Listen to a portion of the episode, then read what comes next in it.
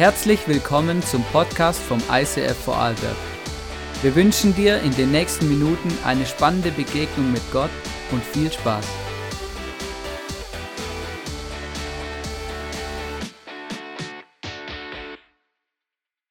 So schön, dass ich heute da sein darf. Es ist wirklich eine mega große Ehre, wirklich riesig.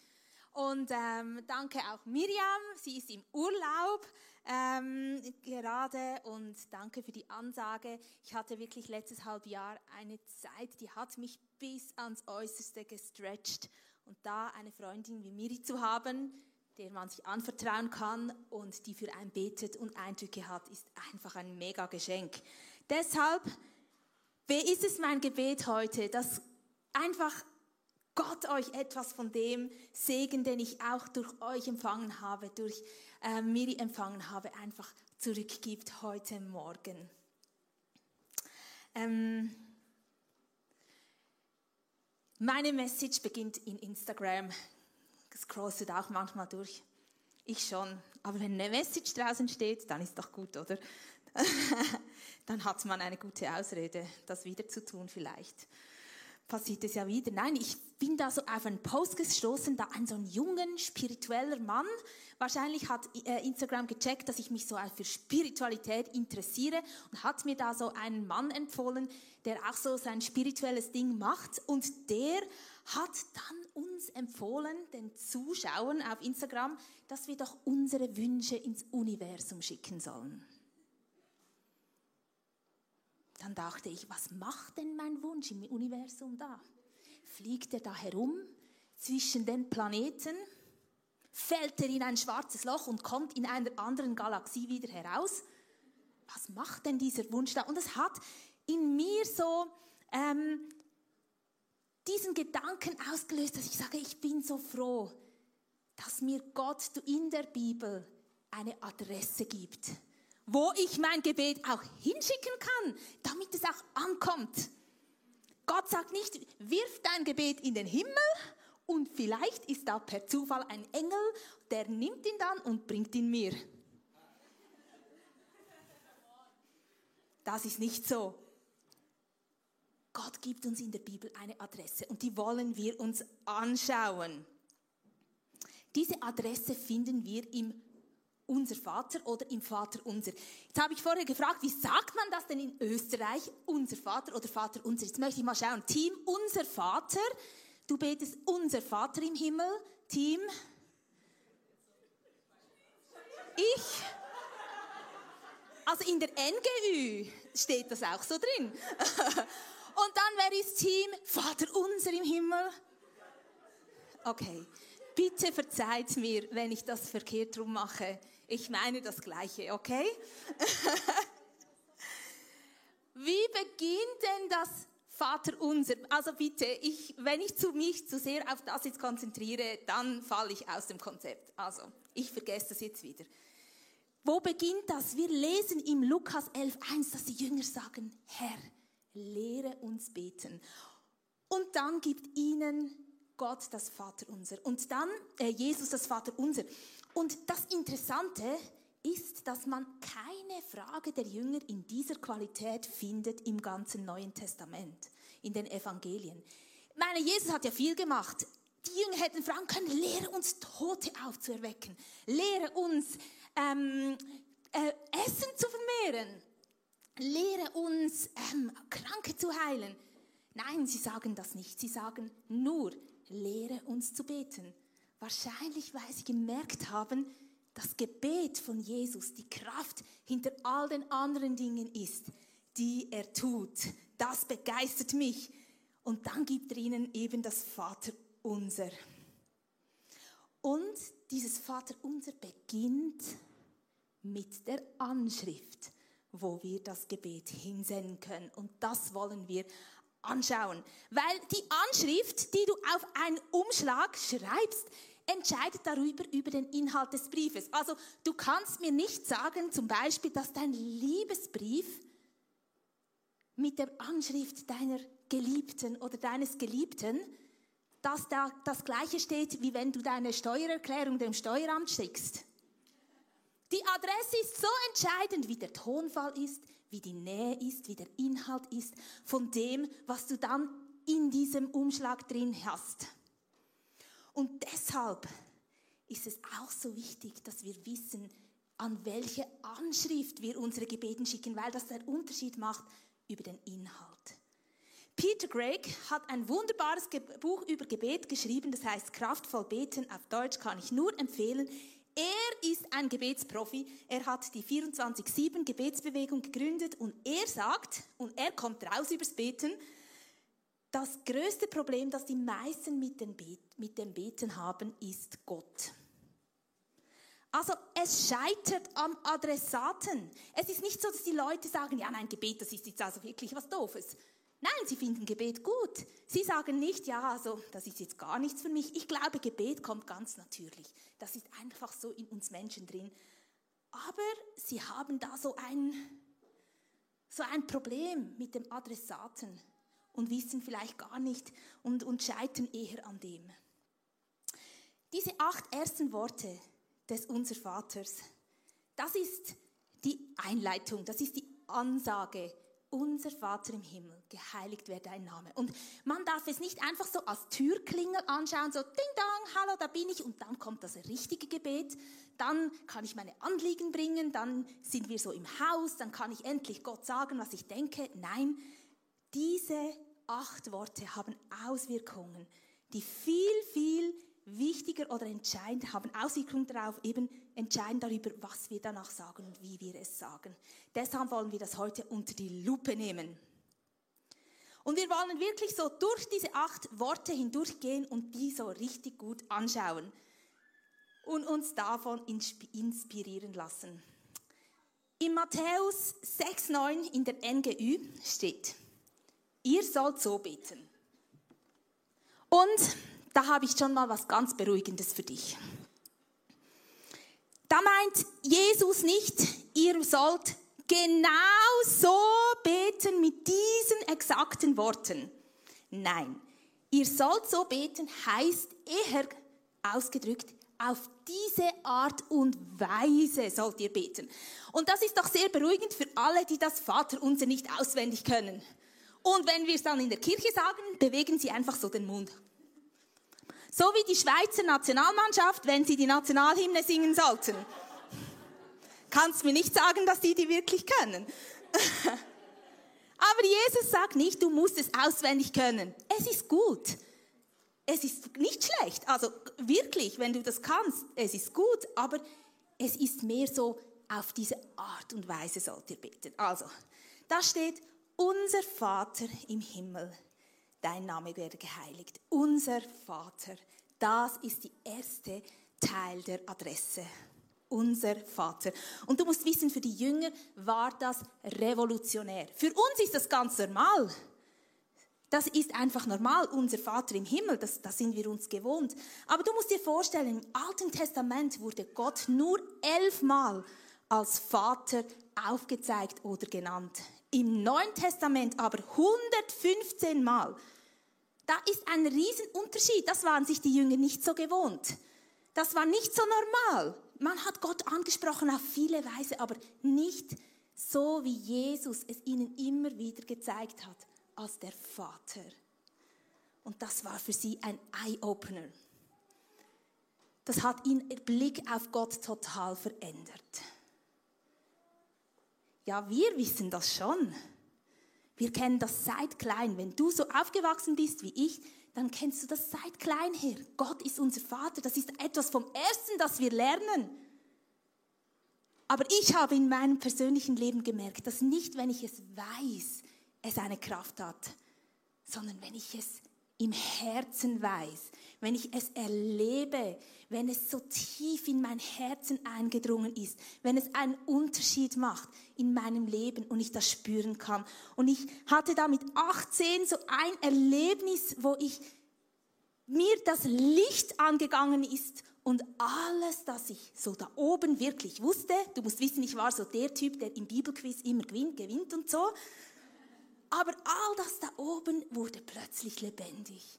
Und ich konnte wirklich das so in meinem Herzen annehmen. dass der Schöpfer der ganzen Welt, der, der das Universum mit seinem Wort zusammenhält, sich mir ganz persönlich als Vater zuwendet und mich, mich, mich wirklich meint. Und das hat in meinem Leben so einen Unterschied gemacht. Und ich glaube, wir sehen das durch das, wie oft es im Neuen Testament erwähnt wird, dass es Gott wichtig ist, dass wir das wissen. Und dass er möchte, dass das in unserem Herzen Raum bekommt. Die Wahrheit, dass er unser Vater ist. Aber da, wo Gott etwas wichtig ist, da kommt auch sein Gegenspieler sofort ins Spiel, der Teufel. Der möchte uns auch was sagen. Der möchte uns eine Alternative bieten zu diesem Vater im Himmel. Und ich glaube, er möchte uns die Lüge sagen, dass Gottes Liebe und seine Vaterschaft, dass das Toleranz ist. Heute leben wir in der Zeit der Toleranz. Es ist wichtig, sich zu tolerieren. Du bist okay, ich bin okay, was du machst ist gut. Ah, okay, spannend, ja, interessant. Und es ist so eine Fake-Alternative zu der Liebe und der Annahme, die Gott uns hat. Weil ich sage dir etwas, die Wahrheit über Toleranz. Wenn du dann aus der Toleranzgrenze rausfällst, dann shame on you. Dann bist du weg. Zuerst wirst du geliebt von der Toleranz. Du wirst angenommen und geküsst. Du bist die Beste. Und dann, wenn du darüber hinausgehst und dich verhältst, dich anders verhältst, als du solltest, dann wirst du fallen gelassen wie eine heiße Kartoffel. Und dann bist du weg vom Fenster. Und ich glaube, das ist so ein Fake. Und wir dürfen Gottes Annahme und Liebe nicht mit Toleranz verwechseln. Das ist mir für heute mega wichtig, dieser Punkt, weil Gott ist nicht tolerant. Er lässt uns nicht fallen wie eine heiße Kartoffel. Er nimmt uns bedingungslos an. Er zeigt, Jesus zeigt durch das, er sagt, Vater unser. Er sagt, er ist ein Vater. So wie wir es im Gleichnis vom verlorenen Sohn sehen. Er ist ein Vater, der mit offenen Armen wartet. Und wann immer wir uns ihm nähern und wo immer wir herkommen und was immer wir getan haben, er steht mit offenen Armen da und nimmt uns an und hält uns fest und macht uns wieder neu. Seine Liebe ist bedingungslos und so einfach ein Riesengeschenk. Unser Vater. Und weißt du, diese Anschrift, unser Vater, die ist so wichtig. Und je mehr wir das in unserem Herzen erfassen können, desto mehr macht es einen Unterschied, auf wie wir dann beten, wie vertrauensvoll wir uns an Gott wenden können, wie offen wir uns wieder an ihn wenden können, wie, ähm, ohne, wie, wie, wie, wie sehr wir zurückhalten oder wie viel ihm hingeben können. Und wir werden am Schluss beten. Und wenn du jemand bist, der sagt, ich wünsche mir so, diese Liebe noch mehr zu verstehen, oder du hast sie schon verstanden, du hast sie schon mal erlebt, aber du musst sie einfach wieder neu spüren, dann wollen wir am Schluss für dich beten, dass du das richtig wieder checkst und diese Adresse wieder so genau weißt, wie du die hinschreiben sollst auf dein Gebet. Unser Vater, die Anschrift ist aber nicht fertig. Es heißt nämlich unser Vater im Himmel. Dann denkst du, okay, unser Vater habe ich gecheckt. Nee, Beziehung im Himmel ist ein bisschen weit weg. Könnte doch ein mega Gegensatz sein. Ist es im Fall auch. Und ich glaube, es ist auch so richtig. Peter Craig noch einmal, er hat auch gemerkt, dass genauso viele Menschen die ein Problem mit dem Beten haben, weil sie nicht glauben, dass Gott sie mag, auch ein Problem mit dem Beten haben, weil sie mit der Heiligkeit Gottes nichts anfangen können. Und ich glaube, die Heiligkeit Gottes war den ersten Christen noch viel näher als uns. Wenn ich nämlich die, das Neue Testament lese, dann denke ich manchmal, Du, also dieser Gott, den ich hier sehe, scheint irgendwie größer zu sein als meiner. Ich sehe, wie absolut ähm, überwältigt diese Menschen von ihm schreiben. ich sehe, dass sie wirklich so eine Gottesfurcht hatten, dass sie tief bewegt waren von ihm. Zum Beispiel der Autor des Hebräerbriefs, ich weiß nicht, ob du das auch jetzt so sagen würdest, er sagt im Hebräer 10, 31, ja, es ist schrecklich, dem lebendigen Gott in die Hände zu fallen. Wie passt denn das mit unserem Vater zusammen? Ich glaube, wenn Jesus uns sagt, unser Vater im Himmel, dann macht er uns darauf aufmerksam, dass die Adresse, wo wir unsere Gebete hinschreiben, hinschicken sollen, dass da so ein, eine Spannung ist, dass die vertrauensvolle Güte und die Nähe zu Gott gleichzeitig verbunden ist und sein sollte mit einer heiligen Ehrfurcht. Und das zeigt uns etwas von Gott. Gott ist nämlich nicht so einfach zu verstehen. Der ist komplex. Den kannst du nicht so in die Hosetaschen stecken und dann hast du ihn und dann ist das ihn erledigt, sondern Gott ist so krass groß und überwältigend und viel größer, als das wir denken. Und wir können ihn nicht in eine Box stecken. Und das zeigt mir schon mal unser Vater im Himmel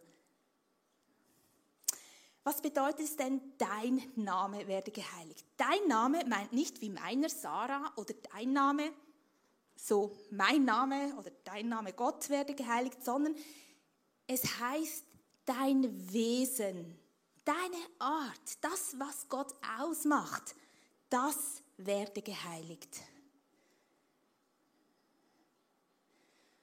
Und dann, was heißt werde geheiligt? Was ist heilig? Ähm, das weißt du wahrscheinlich schon, aber lass uns das noch einmal in Erinnerung rufen. Heilig bedeutet nicht von dieser Welt, abgesondert besonders. Also einfach nicht normal. Das Gegenteil von heilig ist profan. Profan heißt gewöhnlich, normal, alltäglich. So wie dein Butterbrot am Morgen, deine, dein Zug jeden Tag, was auch immer du den ganzen Tag machst, einfach normal. Heilig heißt außergewöhnlich, das Gegenteil von ist normal. Man könnte also sagen, unser Vater im Himmel, das, was dich ausmacht, soll über allem anderen erhaben sein. Du sollst außergewöhnlich sein.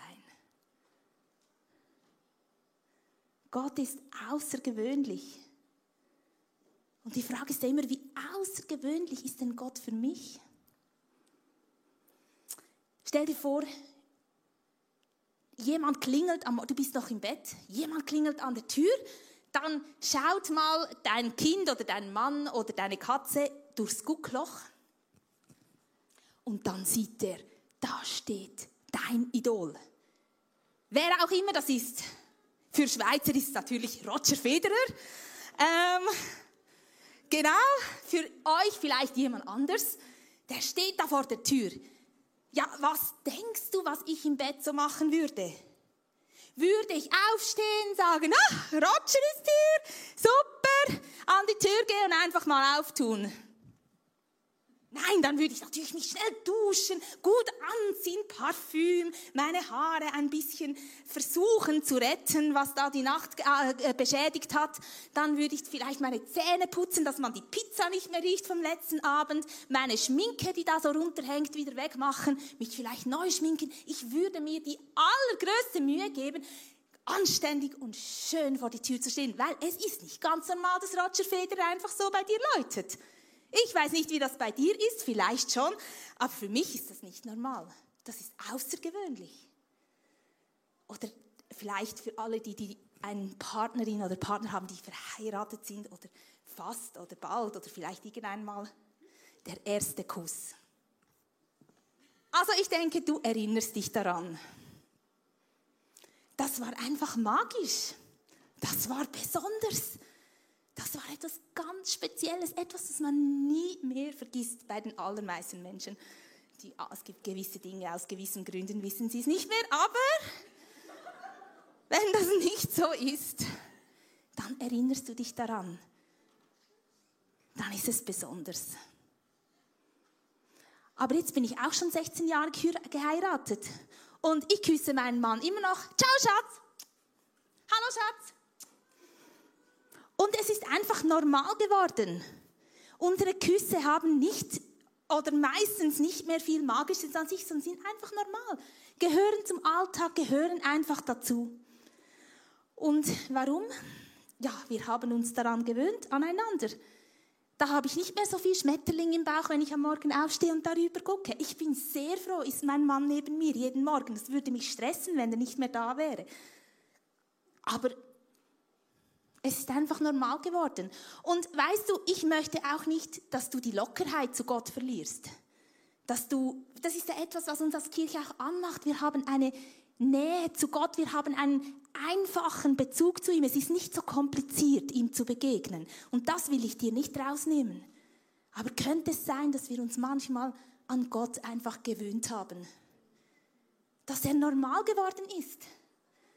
Dass wir am Morgen aufstehen und sagen, ah Gott, bist auch wieder da, schön. Dass er so der nette Papa geworden ist, mit dem wir so dabei haben den ganzen Tag. Und die Jesus mit dieser Adresse, die er uns gibt, zeigt uns, nein, es ist nicht normal. Gewöhn dich nicht zu sehr dran. Gewöhn dich nicht einfach daran. Lass es nicht profan werden, dass Gott mit dir unterwegs sein will, sondern lass es etwas Außergewöhnliches sein weil Gott außergewöhnlich ist.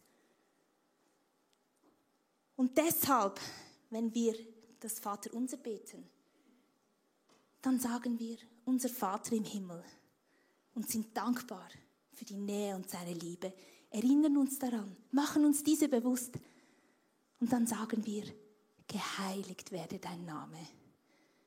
Und damit drücken wir die Bitte aus und sagen Gott, wir möchten nicht, dass du für mich normal bist. Ich möchte nicht, dass du einfach so gewöhnlich wird für mich. Ich möchte, dass du außergewöhnlich bleibst für mich. Ich möchte, dass du speziell bleibst für mich. Ich möchte das nicht verlieren, das Wissen, dass du etwas ganz Besonderes bist. Dass du, dass das, was dich ausmacht, einen besonderen Platz in meinem Leben hat. Und darum, zum Beispiel stehen wir auf im Worship damit wir wissen, er ist etwas Besonderes. Er hat ein besonderes Verhalten von uns verdient. Und wir stehen auf. Das machen wir nicht für jeden Menschen. Das machen wir nicht einfach so, sondern für ihn machen wir das, weil er es Besonderes ist. Wir nehmen ehrende Haltung aus. Wir knien uns auch mal einfach hin und sagen, drücken damit aus, du bist etwas Besonderes. Du bist für mich außergewöhnlich. Du bist so speziell für mich, Gott. Oder wir überlegen uns, wie können wir ein Leben leben, das ihm gefällt? Wie können wir ein Leben äh, äh, leben, das ihn ehrt? Gerade weil wir wissen, er ist besonders, er ist speziell, er ist außergewöhnlich. Und das wollen wir in unserem Leben ausdrücken damit, dass wir unser Leben ihm ähm, zugewandt leben und auch immer wieder überlegen, wie können wir ihn einfach mit unserem Leben ehren. Kennst du auch diese Anschrift? Geheiligt werde dein Name. Kennst du Gott vielleicht besser als Vater oder ist dir auch seine spezielle, außergewöhnliche Seite bewusst? Ich glaube, wir brauchen immer wieder Erinnerung an beide Seiten, an beide Teile der Adresse. Und ich möchte dir ein, eine Geschichte erzählen, die ich gerade letzte Woche erlebt habe, wie mir das so bewusst geworden ist. Kann sich schon vorbereiten, wir werden dann auch einen längeren Bibeltext lesen und du darfst dann auch währenddessen die Augen schließen und vielleicht er kann, er, er empfängst oder kommt da so ein Blitz in dir auf, so eine Erkenntnis über die Besonderheit von Gott. Das wäre das Ziel dann. Ja, ich saß im Zug zurück von Rom. Letzte Woche war ich in Rom und ich war mega enttäuscht, weil wir einen Tag früher abreisen mussten, weil die Italiener gestreikt haben. Und da wussten wir, ich hatte noch Retrette äh, mit meinem Team äh, die letzten, also Freitag bis Samstag und ich wusste, ich kann nicht erst Freitag spät nach Hause kommen, kann nicht einen Tag länger bleiben, das wäre natürlich das Beste gewesen. Ich muss einen Tag früher abreisen. Und durch das mussten wir mein Highlight von Rom, den Petersdom, mussten wir sein lassen. Wir hatten Ticket, Fast Entrance, hätten direkt da reingekonnt. Und ich habe mich schon so darauf gefreut, hätten die Kuppel besucht. Und das war so eine große Enttäuschung, weil ich mich schon so lange auf diese Reise gefreut hatte. Und ich war im Zug und ich habe die Augen geschlossen und ich habe mir gewisse Erlebnisse vom Tag noch einmal vor Augen geführt. Zum Beispiel haben wir das Vatikanische Museum besucht und die Sixtinische Kapelle. Wenn ihr die kennt, da hat es was ganz Besonderes. Und zwar ist da das Originalbild von Michelangelo, wo Gott und Adam sich fast den Finger geben. Ich konnte das, ich habe die Slides schon vorher gemacht, sonst hätte ich dir da ein Bild gehabt, aber viele von euch wissen es, es ist ganz ein berühmtes Bild und ich war, ich habe es live gesehen. es war so genial. Es ist einfach, das war so ein toller Moment. Und ich war dort und ich im Zug und ich habe mir das Bild wieder vor Augen geführt und ich war, sagt, ich war so dankbar, dass ich das wenigstens sehen konnte, dass ich das wirklich live sehen konnte. So ein wunderbares Bild, so ein wunderbarer Ort, so wunderbare Kunst, einfach etwas ganz Besonderes. Und in dem Moment kam mir der Gedanke, aber es braucht eine Sekunde, ein Feuer, ein Erdbeben, irgendwie ein Anschlag und das Ganze ist weg. Es ist weg. Es ist verschwunden, weil es ist menschlich, es ist irdisch. Alles, was wir hier haben, kann einfach weg sein. Und dann hat sich in meinem inneren Auge, hat sich so, war ich da so, habe ich das Bild in mir angeguckt und dann hat sich so in meiner Vorstellung, hat sich da so ähm, die Decke geöffnet von dieser Kirche und ich konnte sehen, dass da ein Gott ist im Himmel. Etwas ganz Besonderes. Gott auf dem Thron und der ewig bleibt, der nicht einfach so Tag weg ist, sondern egal was passiert, egal ob ich einen Tag früher nach Hause muss, egal was in unserem Leben geschieht, er sitzt auf dem Thron und er ist etwas ganz Besonderes, noch viel Besonderes, besonderer als Besonderes, auch immer, als dieses Bild, das ich da hatte, das ich da gesehen hatte. Und es ist mir einfach dieser Bibeltext in den Sinn gekommen und ich möchte den mit heute lesen, mit, heute, mit euch lesen, Offenbarung 4, und zwar gerade das ganze Kapitel, weil ich uns einfach so einen Einblick geben möchte in die Besonderheit von Gott. Und eins möchte ich, dass du dir bewusst bist. Das, was ich hier jetzt lese, vieles, was ihr in der Bibel lese, ist eine Geschichte, die geschehen war. Okay? Die uns noch zu uns spricht, aber sie ist vergangen. Sie kommt auch nicht wieder. Aber dieser Teil in der Offenbarung ist keine Geschichte von früher, sondern das ist jetzt. Gerade jetzt, in dem Moment, wo du hier sitzt, wenn wir hier ein Loch in, die Decke schneiden könnten, in den Himmel hineinschauen könnten direkt, dann wäre es das, was jetzt gerade passiert. Und das musst du dir bewusst sein. Es ist jetzt. Wir sehen es nicht mit unseren natürlichen Augen, aber es geschieht jetzt in dem Moment. Und vielleicht hilft es dir, wenn du die Augen schließt. Mir hilft es immer. Ich schließe sie nicht, weil ich muss lesen. Aber du kannst sie schließen und dir das mal vorstellen. Und weißt du, noch etwas zum Sagen. Du kannst natürlich jetzt auch, es hat ein paar ein spezielle Dinge und ich werde das auch nicht erklären. Da kannst du im YouTube nachschauen, nachlesen, was das alles bedeutet. Um das geht es nicht. Also lass dich nicht aufhalten, wenn du irgendetwas komisch findest, sondern lass dich in das Bild hineinnehmen, nicht in die Details, okay? Einfach so, dass du schön entspannen kannst. Gut. Yes. Oh, ich bin da im falschen Buch. Der Thron Gottes. Danach wurde mir etwas anderes gezeigt.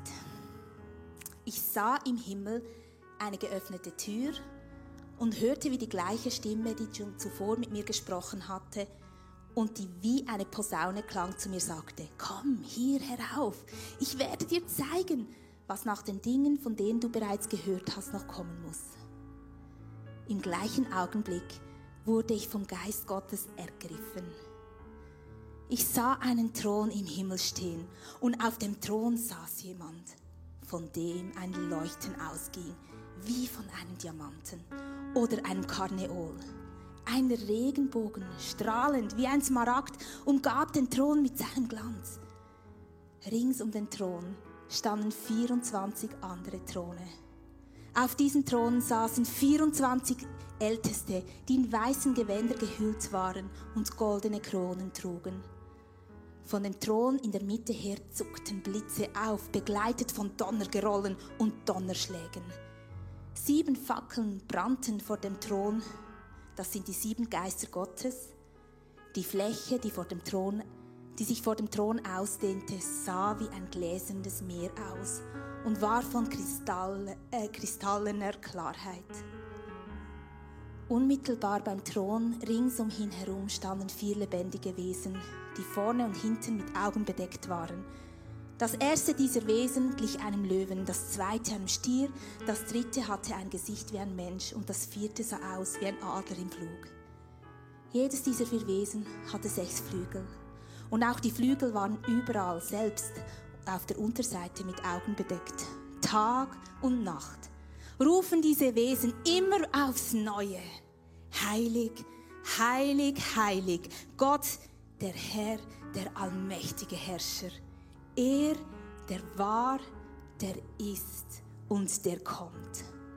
Und so oft sie dem Ehre erweisen, der auf dem auf dem Thron sitzt und in alle Ewigkeit lebt, so oft sie ihn rühmen und ihm ihre Dankbarkeit bringen, werfen sich auch die 24 Ältesten vor ihm nieder und beten ihn an.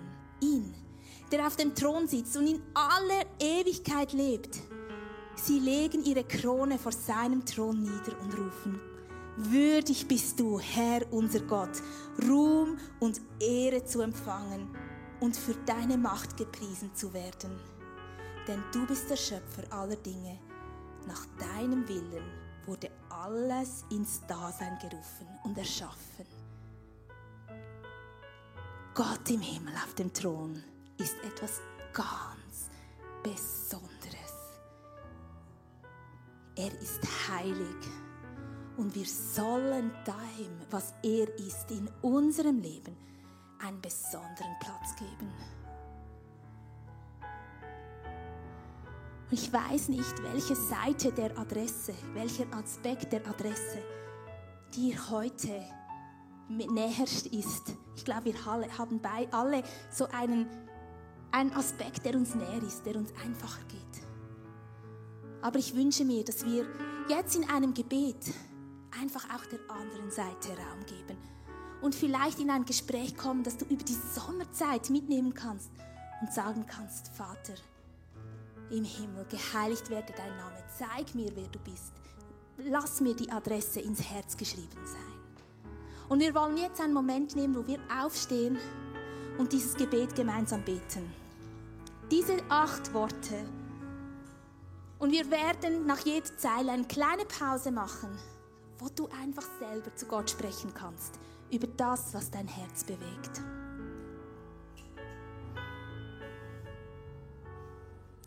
Unser Vater im Himmel.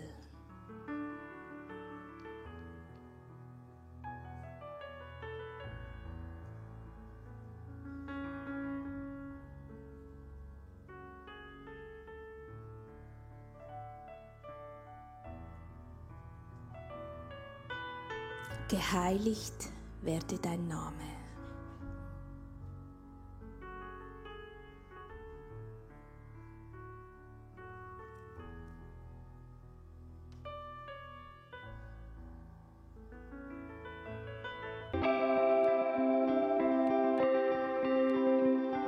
Wir hoffen, dass dir diese Predigt weitergeholfen hat. Wenn du Fragen hast, schreib uns eine Mail an info at icf-vlbg.at. Alle weiteren Informationen findest du auf unserer Homepage.